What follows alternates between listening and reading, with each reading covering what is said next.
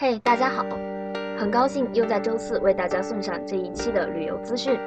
身为穷酸书生一个，本人很能搜集那些既便宜又好玩的地方供大家参考，希望大家喜欢。那么，下面就进入我们今天的节目，由我和阿琛为大家带来北京冬季特辑。北京冬季去哪儿溜达？北京的冬天最大的特点就是外面冷，屋内热，这让很多人都喜欢宅在宿舍。其实呢，即使是在寒冷的冬天，北京依旧有很多好玩的地方。首当其冲的当然就是最有名的故宫冬日游。老北京都知道，逛故宫最好的时候是冬天，特别是下雪的午后，那时候游人稀少，恰显出一个居住过二十四个皇帝的皇宫本有的威严和肃穆。很多关于北京题材的 MTV 都选择在雪天拍摄故宫，能最好还原当年皇帝驾临的气氛。所以，如果下雪了，你最先想到的地方就是故宫，去宽阔的皇宫广场品味中国历史的厚重，去感受一座皇宫浩荡的气场。当然了，如果觉得这个太文艺的话，滑雪就比较适合我们这个年纪玩了。离我们最近的八达岭滑雪场一直致力于打造儿童和初级滑雪者的天堂，不论从雪道的设计还是各类辅助设施上来说，都充分考虑到了菜鸟们的特点，为滑雪者提供了一个练习滑雪、爱上滑雪的冬季雪上运动训练基地。滑完雪就要想着去放松一下了，去享受享受温泉是冬天不错的选择。这其中历史最悠远的要数南宫温泉世界了，里面还有不少的娱乐设施。若锻炼身体，就去泳池游泳；想要找刺激，大型溪水滑道相当的过瘾。若玩累了，就去木板浴和石板浴上做烙饼状。这里也有少数用来泡汤的小温泉和按摩池。完了之后呢，你还可以去温泉公园看植物和采摘蔬菜水果。在漫漫冬季，温室里依旧绿意盎然。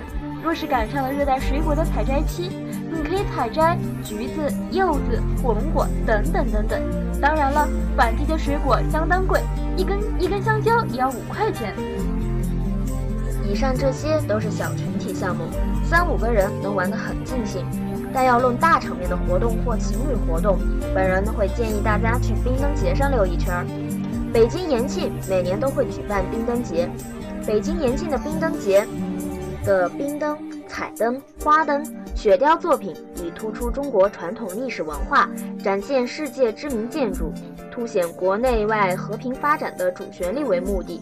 在设计上，以冰雪龙庆峡、和平之光为主题，冰灯晶莹如玉、玲珑剔透，花灯万紫千红、流光溢彩。在制作上是冰雪灯光艺术的巧妙结合，在设计上是艺术性和娱乐性的完美结合。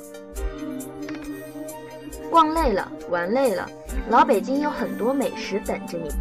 老北京小吃十三绝，包括豆面糕、艾窝窝、糖卷果。姜丝排叉、糖耳朵、面茶、馓子麻花、大骑马、焦卷儿、糖火烧、豌豆黄、豆馅烧饼等，口味与众不同，各有特色，成为北京小吃的亮点。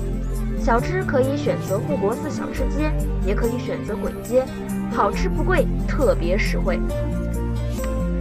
此外，推荐室内参观首都博物馆、世纪坛、国家博物馆、故宫、中国美术馆、北京画院、七九八艺术区、国家大剧院、中国科技馆，还有马未都的观复博物馆、电影博物馆等。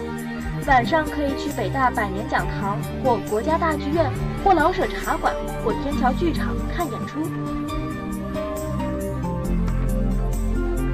你如果喜欢历史，应该去故宫、颐和园、长城；你如果喜欢浪漫，应该去什刹海胡同；你如果喜欢艺术，应该去七九八广场美术馆；如果你喜欢喧嚣，应该去三里屯；如果你喜欢购物，应该去东方新天地、时代广场、西单华威、秀水街等。你如果喜欢美食，应该去牛街或者高校周边的小饭馆；你如果喜欢学术气息应该去清华北大。你如果喜欢体验生活应该坐地铁四处步行吃路边摊放风筝或者与大爷聊聊天也是不错的。嗯总体来说来北京就是感受不同城市的一种味道吧。所以无论你怎么度过这个冬天相信你都是有所收获的。只要用心去看你会发现周围的一切原来都是这样的美好这样的美丽。今天的节目就到这里了谢谢大家收听再见。